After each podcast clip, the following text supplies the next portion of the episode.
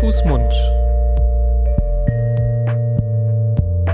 Der Podcast über Kinder- und Jugendmedizin.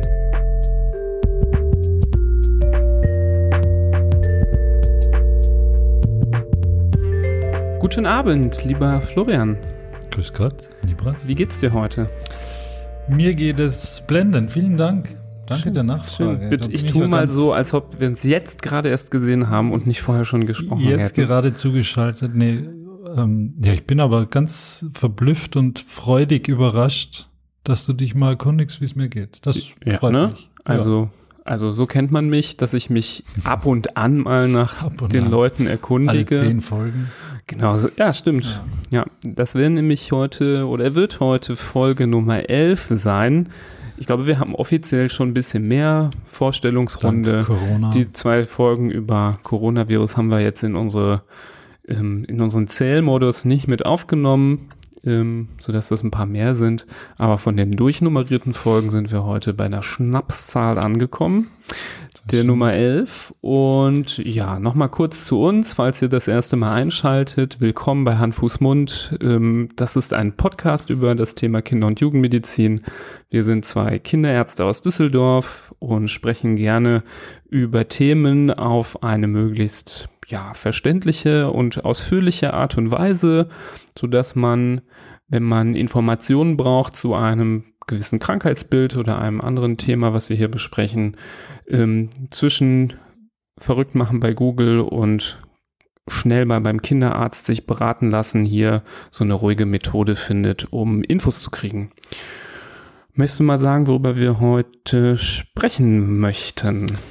Ja, die, die uns auf den sozialen Medien folgen, haben es ja vielleicht schon anhand unseres letzten Fotos erraten oder haben sich den Kopf zerbrochen, worum es denn gehen könnte. Genau, Kopf zerbrochen ist Wortes, genau das Richtige. Jawohl. Denn es geht um das sogenannte Schädelhirntrauma. Genau. Da hilft natürlich ein Helm, so wie wir ihn auf dem Foto getragen haben. Äh, aber nicht jeder läuft mit Helm durchs Leben und äh, deshalb kommt es natürlich vor, dass solche Schädelhirntraumata auch äh, auftreten. Und über die wollen wir heute mal sprechen und näher beleuchten, was eigentlich zu bedenken ist dabei, wann muss man sich äh, große Sorgen machen, wann kann man vielleicht ein bisschen ruhiger an die Sache herangehen und was bedeutet das eigentlich? Warum kommt es eigentlich zu so einem, äh, zu den Folgen eines Schädelhirntraumas? Genau. Ich glaube, nach äh, den Folgen über Fieber und Bauchschmerzen ist das wahrscheinlich die Folge, mit der man sich am meisten identifizieren kann. Zumindest wenn es um den Aspekt geht, ähm, Sturz auf den Kopf. Das hat jeder bei sich selber schon mal gehabt und ähm, wer Kinder hat, Erzähl. weiß Bescheid, dass sowas äh, nicht selten vorkommt, dass die kleinen Racker sich mal langlegen und mit dem Kopf irgendwo gegenknallen oder auf dem Boden aufschlagen. Ähm, deswegen wollen wir ein bisschen heute darüber sprechen und ich denke mal, initial zum Einstieg ist es, glaube ich, das Allerwichtigste, wenn wir das jetzt hier schon im Schädel-Hirntrauma nennen, nochmal zu erklären, was überhaupt ein Schädel-Hirntrauma ist, beziehungsweise zu unterscheiden, wann spricht man ähm, eben nicht von einem Schädelhirntrauma? Das ist nämlich eigentlich in den allermeisten Fällen äh, so, wenn äh, nämlich ähm, eine Verletzung am Kopf auftritt, wenn man auf den Kopf knallt, ohne besondere neurologische Folgesymptome. Das heißt, ich fall hin und habe eine Platzwunde, sonst nix oder ähm, was noch viel häufiger ist, man hat eine Beule, ähm, aber sonst ist alles gut, man hat vielleicht ein bisschen Kopfschmerzen, Brummschädel und sonst merkt man nix, dann würde man in der Medizin eher von einer sogenannten Schädelprellung sprechen. Und von dem Schädel-Hirntrauma reden wir eigentlich immer nur dann, wenn es eine Stufe weitergeht. Wenn aufgrund dieser Schädelprellung, die geht ja quasi immer dann voraus, ähm, neurologische Symptome entstehen. Die können ganz facettenreich sein, da wollen wir gleich genauer drauf eingehen, aber es ist wichtig, äh, finde ich, zu unterscheiden. Ich, man hört das manchmal, da sagen dann ähm, Leute, die die Definition auch nicht kennen, was ja auch in Ordnung ist. Mein Kind hatte ein Schädelhirntrauma und bei genauerem Nachfragen, ähm, weil man sich dann Sorgen gemacht hat, ist es dann doch zum Beispiel nur eine Schädelprellung gewesen mit einer Beule und sonst nichts. Hm, ja. Nichtsdestotrotz kommt es wahrscheinlich dann doch auch immer wieder mal oder häufig vor, dass es ein Schädelhirntrauma ist, wenn Symptome, die wir gleich noch äh, näher besprechen, einfach dazukommen oder in der Folge dazukommen, wie zum Beispiel jetzt, dass das Kind äh, erbricht oder ähm, ja, wenn es jetzt schon eine, eine retrograde Amnesie hat, also wenn sie sich nicht mehr erinnern kann an das, was vor dem, vor dem ähm, Sturz war, das ist natürlich jetzt schon eine gröbere Sache. Aber da gibt es eine ganze Reihe an, an Symptomen, die da auftreten können und dann ist es eben Schädelhirntrauma. Schädelprellung, finde ich, kommt so im Volksmund so gut wie gar nicht vor, obwohl es eine ganz häufige Geschichte ist, eben ohne diese neurologischen Symptome. Aber hört man so, hört man gar nicht und ist Nein, auch im eigenen genau. Sprachgebrauch irgendwie gar nicht Ist eigentlich viel öfter, aber wird weniger ja, benutzt, genau. der Begriff, ne? Genau. genau. Ähm, wollen wir dann direkt zu den Symptomen vielleicht kommen, die uns beim Schädelhirntrauma äh, erwarten? Du hast äh, schon gut angedeutet, eben, dass es auch zeitlich verzögerte Symptome geben kann. Es gibt so ein, ähm, ja, man kann kein festes Zeitfenster nennen, weil da gibt's keine guten Studien zu, die sagen, nach so und so vier Stunden ist man raus und alles ist gut. Ähm, aber es gibt so ein Zeitfenster, was so in Deutschland sich eingependelt hat von ungefähr 48 Stunden, ähm, zwei Tage, wo man sagt, naja, wenn nach diesen zwei Tagen Symptome ähm, oder nach diesen zwei Tagen ist es unwahrscheinlich, dass solche Symptome noch vorkommen. Das passiert ganz, ganz selten. Aber ähm, wenn wir von diesen Symptomen sprechen, ist das in der Regel entweder sofort nach dem Sturz oder halt innerhalb der ersten 24 Stunden, seltener innerhalb der ersten 48 Stunden. Und wie ich es glaube ich, gerade schon angedeutet habe, sind das vor allem neurologische Folgesymptome durch diese Schädelprellung. Und häufig ähm, ist das allererste, was auftreten kann, zum Beispiel direkt nach dem Sturz, eine kurze Bewusstlosigkeit. Wenn man ähm, da erstmal einige, einige Sekunden ähm, liegt und gar nichts mehr mitbekommt, ähm, die, die Kinder erinnern sich dann in der Regel nach so einer Bewusstlosigkeit auch nicht mehr so richtig an das Sturzereignis. Und ähm, immer wenn dieser Gedächtnisverlust äh, dazu kommt, haben wir dann noch ein weiteres Symptom. Und ich denke, das, was man aber am allerhäufigsten sieht, ist das, was du als erstes genannt hast, das Erbrechen und die Übelkeit. Das mhm. ähm, passiert auch ganz oft ähm, erst in der Notaufnahme. Das ähm, ist häufig so eine, so, eine, so eine Sache, die schon so manche Untersuchungen umgekippt hat, ähm, weil man eigentlich dachte, ach ja, dem Kind geht's ganz gut, ist vielleicht nur eine Prellung, kann vielleicht auch wieder nach Hause gehen. Man verlässt das Zimmer, kommt wieder rein. In der Zwischenzeit ist schon die Nierenschale in der Hand der Mama und das Kind hat erbrochen und dann weiß man, okay, jetzt haben wir aber doch ein Kriterium, was für ein Schädelhirntrauma spricht. Mhm. Das sind ja ganz verblüffende Geschichten, die man da erlebt. Genauso wie du sagst, man geht rein und Kind erbricht und man ist sich in dem Moment ja relativ sicher, dass dieses Erbrechen dann auch von dem eben stattgehabten Sturz kommt. Und es ist mir wirklich schon einige Male passiert in, in den letzten Jahren, dass ich dann in weiterer Folge einen halben Tag später hat das Kind nicht nur Erbrechen gehabt, sondern auch Durchfall. Und es hat sich wirklich gezeigt, dass das eine, ein gleichzeitiges Auftreten sozusagen vom Schädelhirn oder vom Sturz und dann einer Magen-Darm-Infektion war. Und das Erbrechen, das das Kind gehabt hat, gar nicht von dem schweren Sturz oder weil gar nicht war, weil der Sturz so schwer war, sondern wegen der Magen-Darm-Infektion. Also ganz verblüffende Häufung, finde ich, aber vielleicht äh, achtet man auch nur einfach mehr darauf.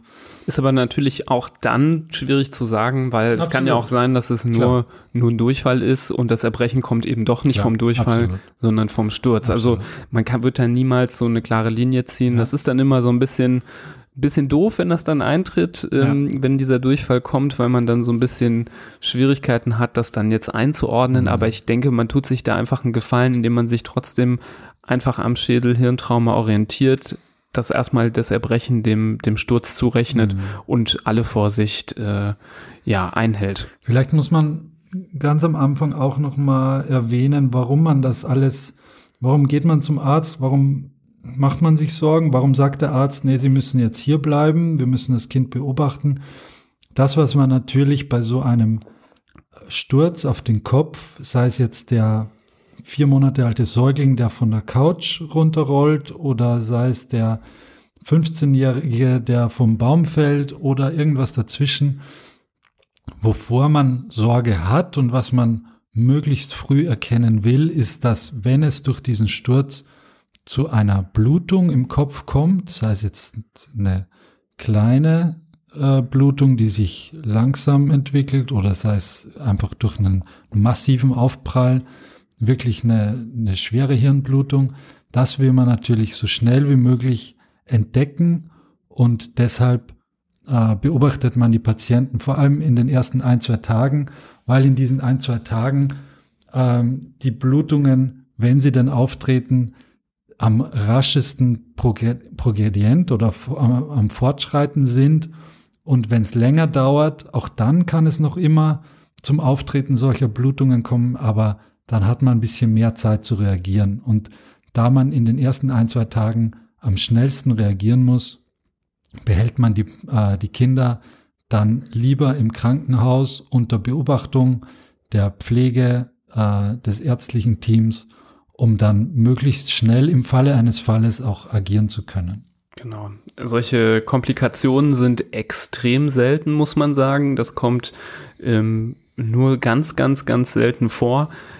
Wichtig ist zu verstehen, dass wir so vorsichtig sind, weil wir eben dann den einen Patienten, der dann doch eine solche Komplikation erleidet, eben nicht verpassen wollen. Mhm. Und das muss man sich immer wieder vor Augen halten.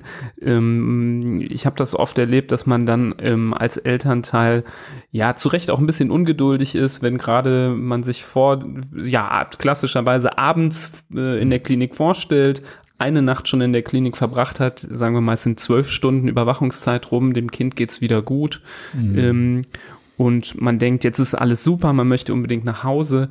A, daran denken, dass es halt auch verspätet noch Komplikationen geben kann und dass wir Ärzte diese Vorsicht nur einhalten, um eben diese ganz, ganz seltenen Fälle nicht zu verpassen.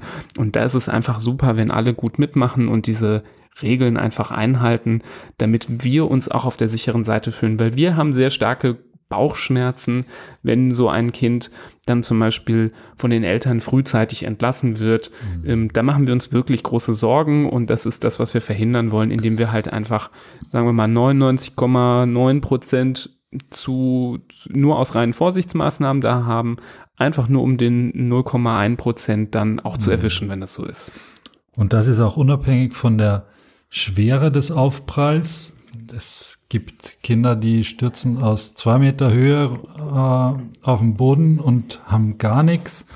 Und es gibt Kinder, die knallen am Schulhof mit dem Kopf eines anderen Mitschülers zusammen und haben dann wirklich eine Hirnblutung, die äh, eines Eingriffs bedarf. Also man kann das nicht an der Schwere oder an der Lautstärke des Knalls festmachen.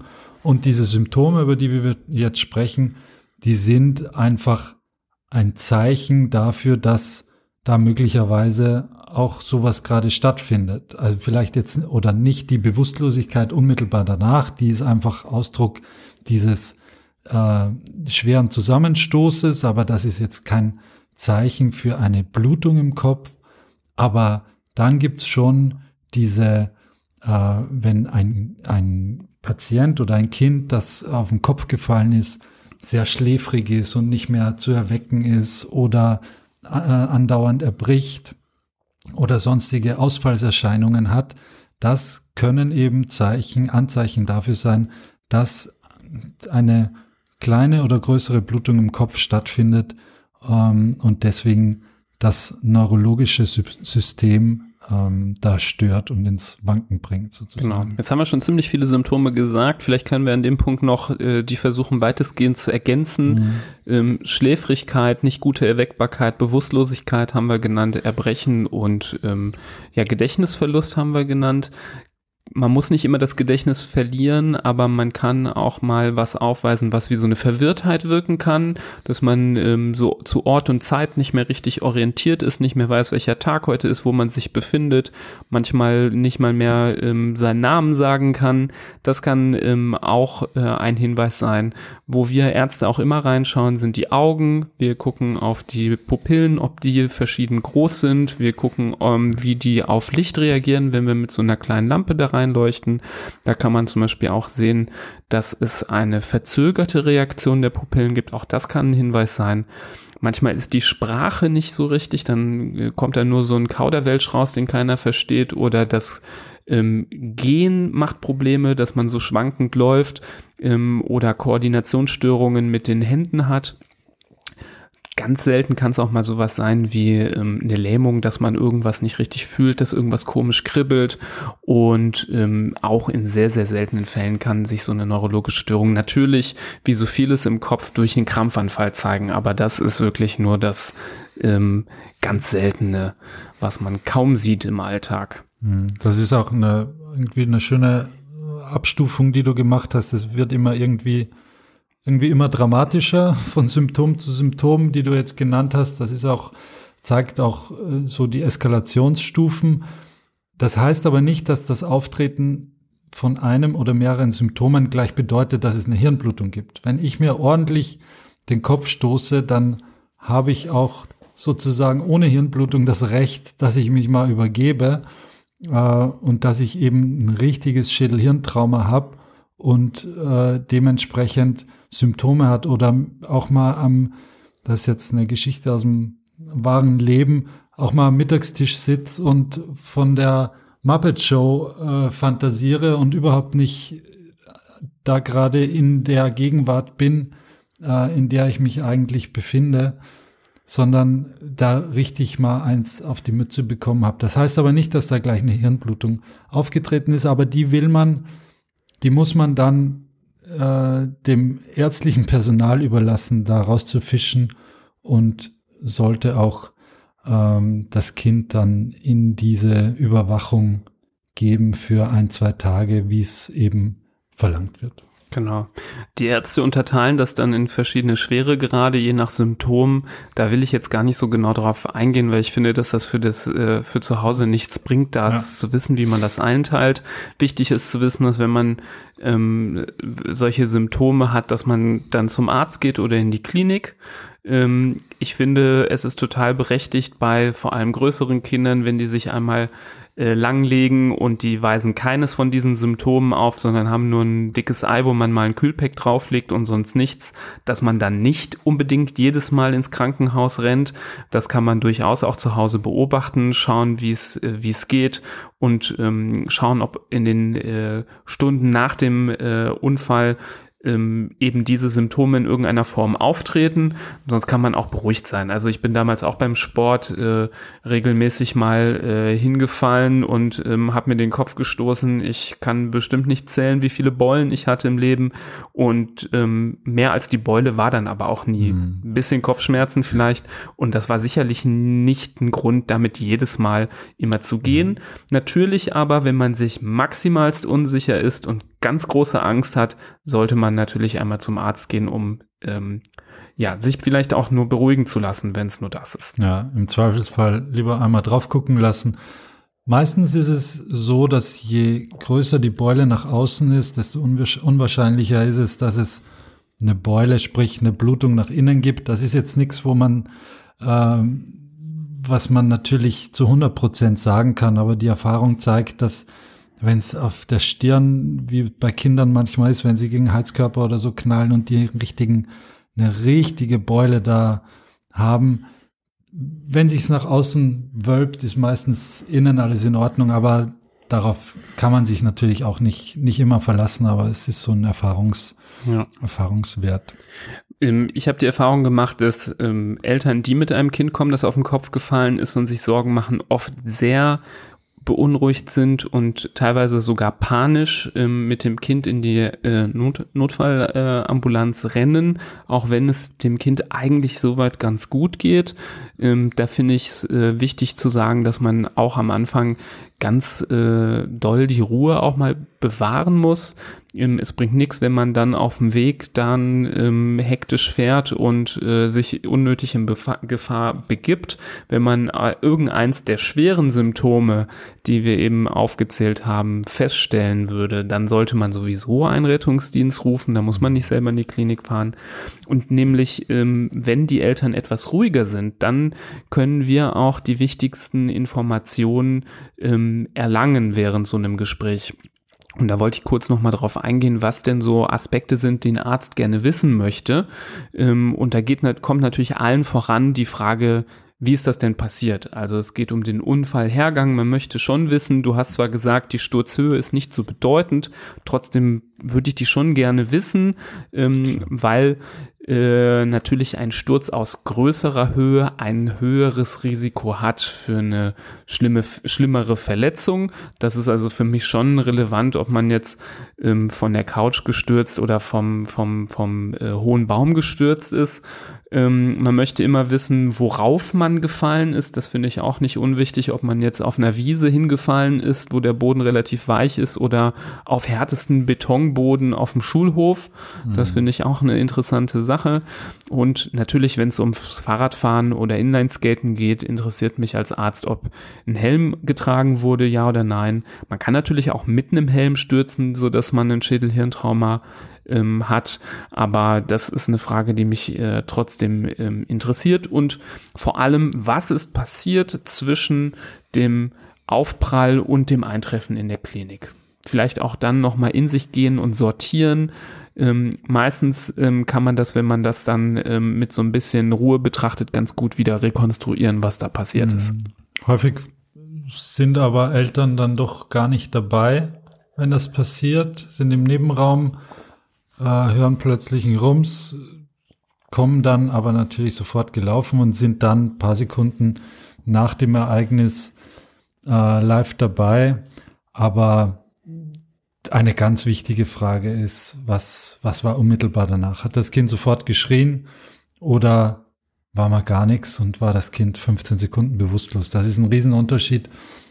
Und das ändert auch für uns ähm, Wenn es um die Frage geht, äh, muss, der, muss das Kind stationär überwacht werden, schon mal einiges. Wenn es da schon eine Bewusstlosigkeit gab, dann äh, lässt man das Kind eigentlich nur ungern oder gar nicht mehr nach Hause.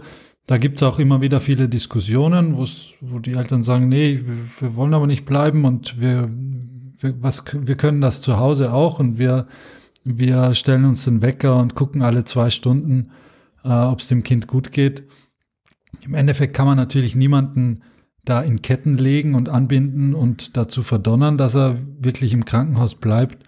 Da gibt es aber schon ganz eingehende Gespräche und die Verantwortung, jetzt den Eltern zu überlassen und zu sagen, okay, sie stellen sich jetzt alle zwei Stunden Wecker und äh, leuchten in die Pupillen ihres Kindes und machen da die, Arzt, äh, die ärztliche oder pflegerische Tätigkeit die Verantwortung, das ist schon gewaltig, die dann zu übernehmen und dann, ähm, das sollte man auch, auch nicht machen. Genau.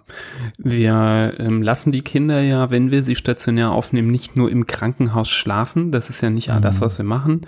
Du hast schon richtig angedeutet, regelmäßiges Aufwecken in der Nacht ist sehr wichtig, weil wenn wir Angst haben vor ähm, Trübungen des Bewusstseins, vor neurologischen Ausfällen, die bekommen wir natürlich während des Schlafes alles nicht mit. Also ob das Kind jetzt verwirrt ist, ob die Pupillen nicht richtig reagieren, ob irgendwelche ähm, Sprachstörungen passieren, das bekommt man nur mit, wenn man jemanden nachts auch dann regelmäßig wach macht. Und das ist das, was wir in der, in der Klinik tun. Ein Pupillenreflex, das ist auch nicht so einfach einzuschätzen. Das muss man schon noch üben und lernen mit der Zeit, ähm, um da sagen zu können, ob so eine Pupillenreaktion adäquat war oder verlangsamt. Mhm. Das ist eine Sache, die man äh, nicht so einfach zu Hause machen kann.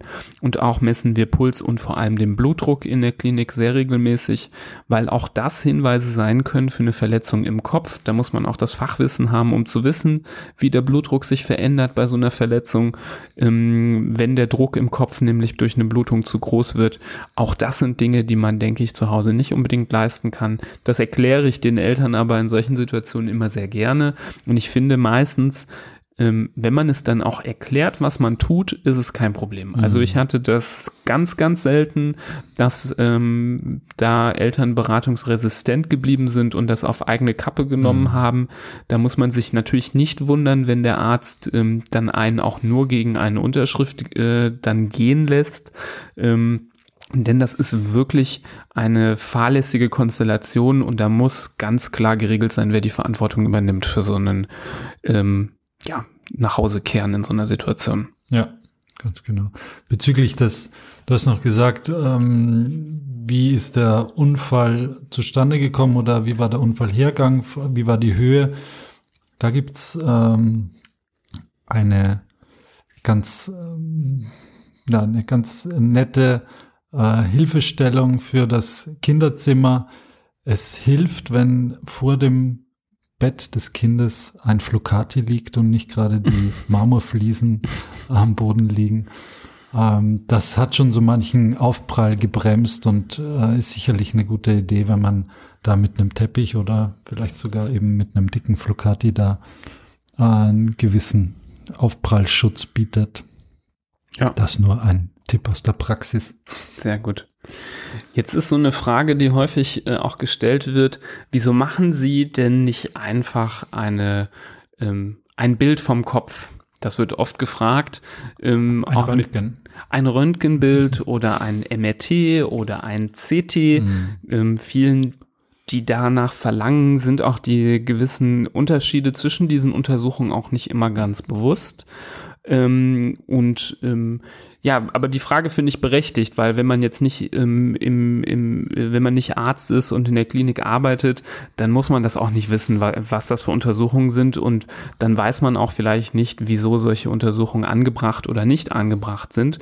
Ähm, deswegen kommt oft die Frage, muss man das nicht einfach immer machen, wenn man eine solche Verletzung hat oder wenn es Zeichen eines Schädelhirntraumas gibt?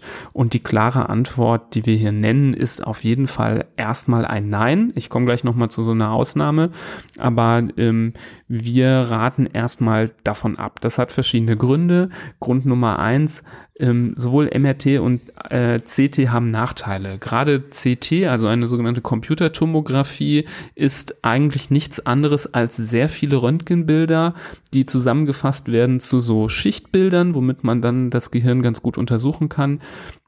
Aber jeder ähm, hat schon mal gehört, dass Röntgenstrahlen auch nicht ganz ohne Nebenwirkungen sind. Wenn man hier und da mal in seinem Leben das ein oder andere Röntgenbild mitnimmt, ist das grundsätzlich äh, wahrscheinlich zu vernachlässigen.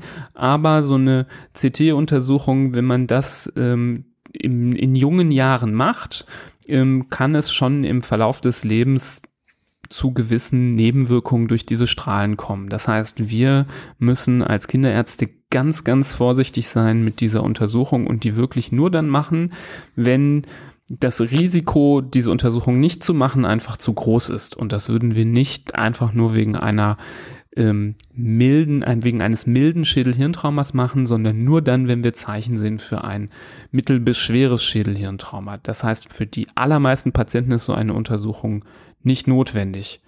Ähm, dann kommt bei den etwas versierteren äh, Eltern die Frage, ja, wieso denn nicht ein MRT? Ein MRT, das basiert ja auf Magneten und nicht auf Strahlen.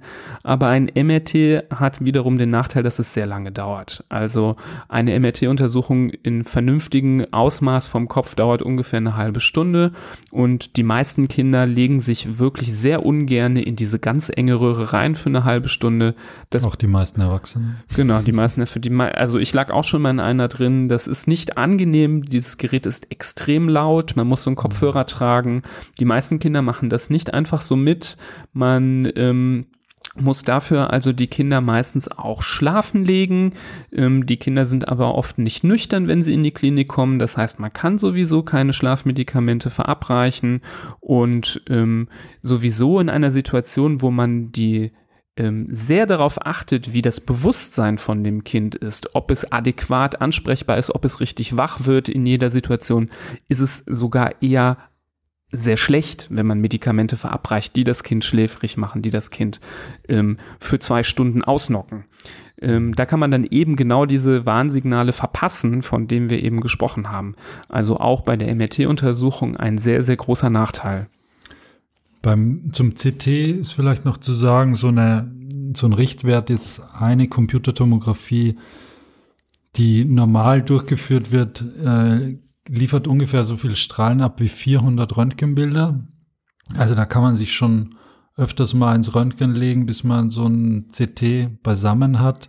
Mittlerweile gibt's ähm, zwar Versionen des CTs ähm, oder der Computertomographie, die bisschen strahlensparender sind, aber grundsätzlich, wie du gesagt hast, eine ordentliche Strahlenbelastung. Ein CT ist aber jetzt nicht das Ende aller Tage, aber man will es einfach nicht umsonst durchführen, ähm, um genau diese Nebenwirkungen möglichst zu vermeiden. Ich äh, war letzten Sommer mit meiner Familie in Österreich und da ist mein Sohnemann über eine circa zweieinhalb Meter hohe Steinmauer runtergefallen und hat einen Körper gemacht, sozusagen auf dem Schotterweg. Ist dann auch ins Krankenhaus gekommen, hat aus einer Platzwunde geblutet wie mh, mm, beim Metzger. Und dann kam der Papa, eben Arzt aus Düsseldorf, äh, ins Krankenhaus und dann haben die mir erstmal erzählt, dass sie ein Röntgen machen wollen oder gemacht haben vom Kopf meines Sohnes. Und mein erster Reflex war, was für ein Blödsinn. Also ein Röntgen des Kopfes bei einem Schädelhirntrauma ist so gut wie in allen Fällen äh, nicht angebracht. Aber es gab dann ein Argument, wo ich dann auch äh, klein beigeben musste und sagen musste, okay, es, das hat seine Berechtigung. Ähm, man konnte in den ganzen Haaren und mit der Blutung und mit der Wunde nicht erkennen, ob nicht noch ein Kieselstein von dem Schotterweg in der Wunde sich befindet. Und deshalb hat man dieses Röntgen angefertigt. Ist grundsätzlich mal ein legitimer Weg, um so ein Steinchen zu suchen. Und da musste ich äh, die große Stadt hinter mir lassen und musste den Ösis durchaus recht geben. Jetzt hast du Ösis gesagt. Das ja, ist, ja. ist das ich politisch oft korrekt? genug zu Hause. Ja gut, wahrscheinlich, wenn man äh, selber einer ist, dann darf man das. Dann darf man das, Ähm, genau. Okay. Ähm, ja, also aber grundsätzlich ein Röntgenbild äh, Genau. hilft einem mit der Frage, ob es da eine Verletzung des Gehirns oder der, der Blutgefäße um das Gehirn äh, gibt, hilft es einem nichts weiter.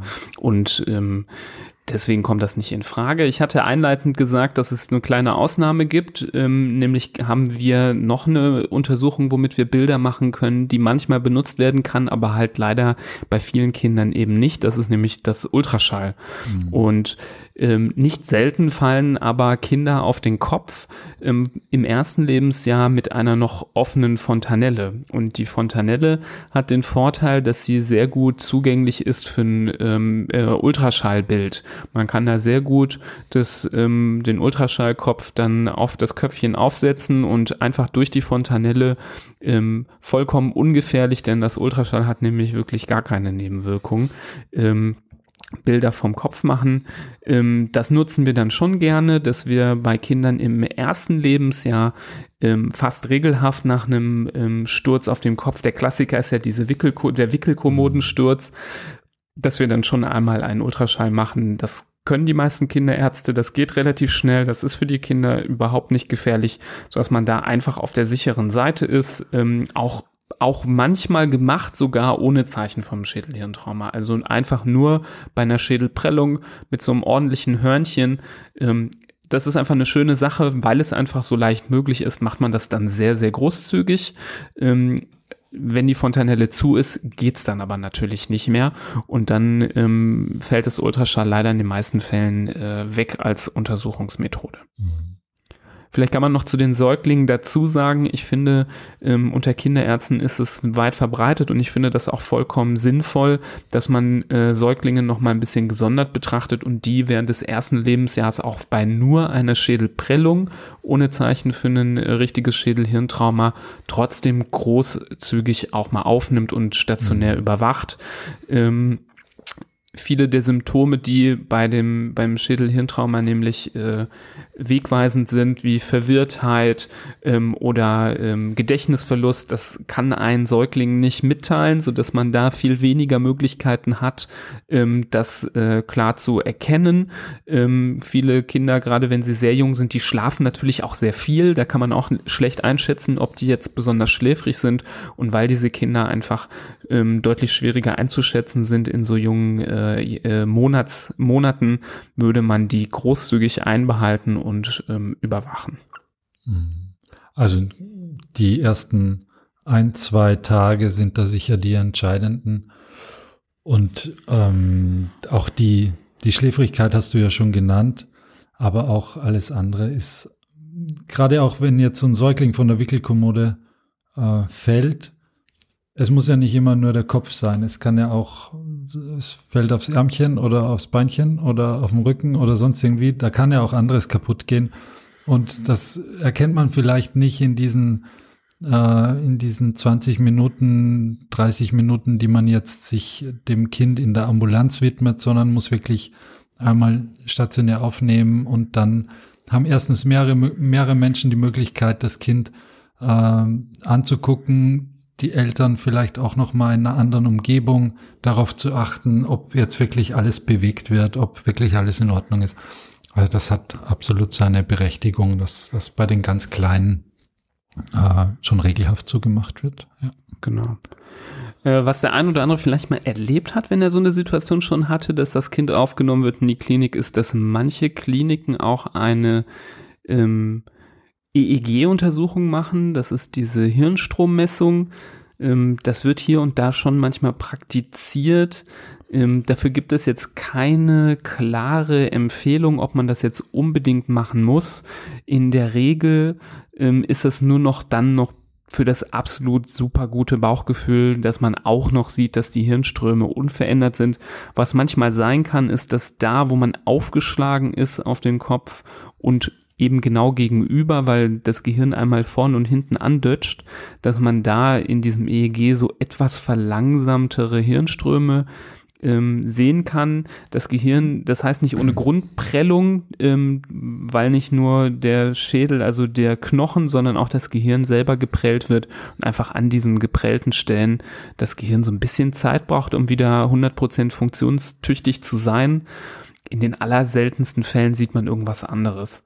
Mhm. Ähm, es ist meistens eine Untersuchung, die wirklich nur dazu dient, ähm, wirklich absolut auf der sicheren Seite zu sein, bevor das Kind nach Hause geht. Gehört nicht zum Standard, aber kann man natürlich machen, gerade wenn man in einer äh, Klinik ist mit einer neuropädiatrischen, mit einem neuropädiatrischen Schwerpunkt, dann äh, gibt es da genug Expertise und, und kann man machen, aber gehört eben nicht zum genau. Standard. Ich glaube nur, dass das in verschiedenen, also in meiner alten Klinik zum Beispiel gehörte das zum Standard dazu. Mhm. Und ich denke einfach, dass man dann einfach nicht. nur nicht, nur nicht äh, überrascht sein sollte, wenn sowas kommt. Mhm. Man kann das ja. mitnehmen, das ja. schadet nicht. Ähm, ja. So eine Hirnstrommessung tut nicht weh. Genau. Und ähm, dann ist man einfach vielleicht noch ein bisschen beruhigter. Also bevor man grundsätzlich Sorge hat und was man möglichst früh erkennen möchte, ist eben eine Blutung im Gehirn, die durch den Sturz ausgelöst wird. Was man natürlich auch erkennen möchte, ist, wenn es eine Bruchlinie gibt im, im knöchernen Schädel, wenn es zu so einer, zu einer sogenannten Impressionsfraktur zum Beispiel kommt, dass ein kleiner Teil des Knochens nach innen gedrückt wird. Ähm, auch das muss man angehen, das kann man nicht so lassen. Das würde man mit den bildgebenden Maßnahmen, die wir vorhin gerade erwähnt haben, auch erkennen. Und dann muss man natürlich so dafür sorgen, dass da der Kopf wieder an die richtige Stelle kommt und der genau. Knochen.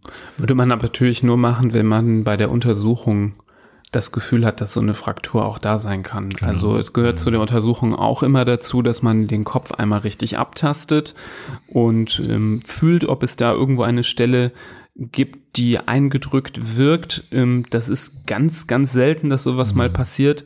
Die meisten Frakturen sind wirklich nur so ganz, wenn es überhaupt zu einer kommt, auch das ist sehr selten, ähm, sind meistens nur so, ja, so Haarlinien, ganz dünne, feine Einrisse, gegen die man sowieso nichts tun kann, operativ. Genau. Die wachsen und wieder zusammen. Ähm, da kann man, um, man kann den Kopf auch nicht eingipsen.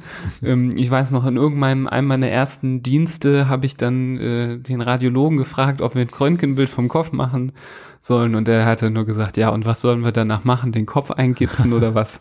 Und hat mich äh, dann vernünftigerweise überzeugt, dass ein Röntgenbild äh, nur notwendig ist, wenn man wirklich beim Tasten am, am, am Schädel irgendwo eine komische Stelle findet, wo man äh, das Gefühl hat, das ist nicht ganz an der richtigen, an der, am richtigen Ort. Und sonst ist es natürlich äh, nur notwendig, wenn man äh, Kieselsteine sucht. Ja, so ist es.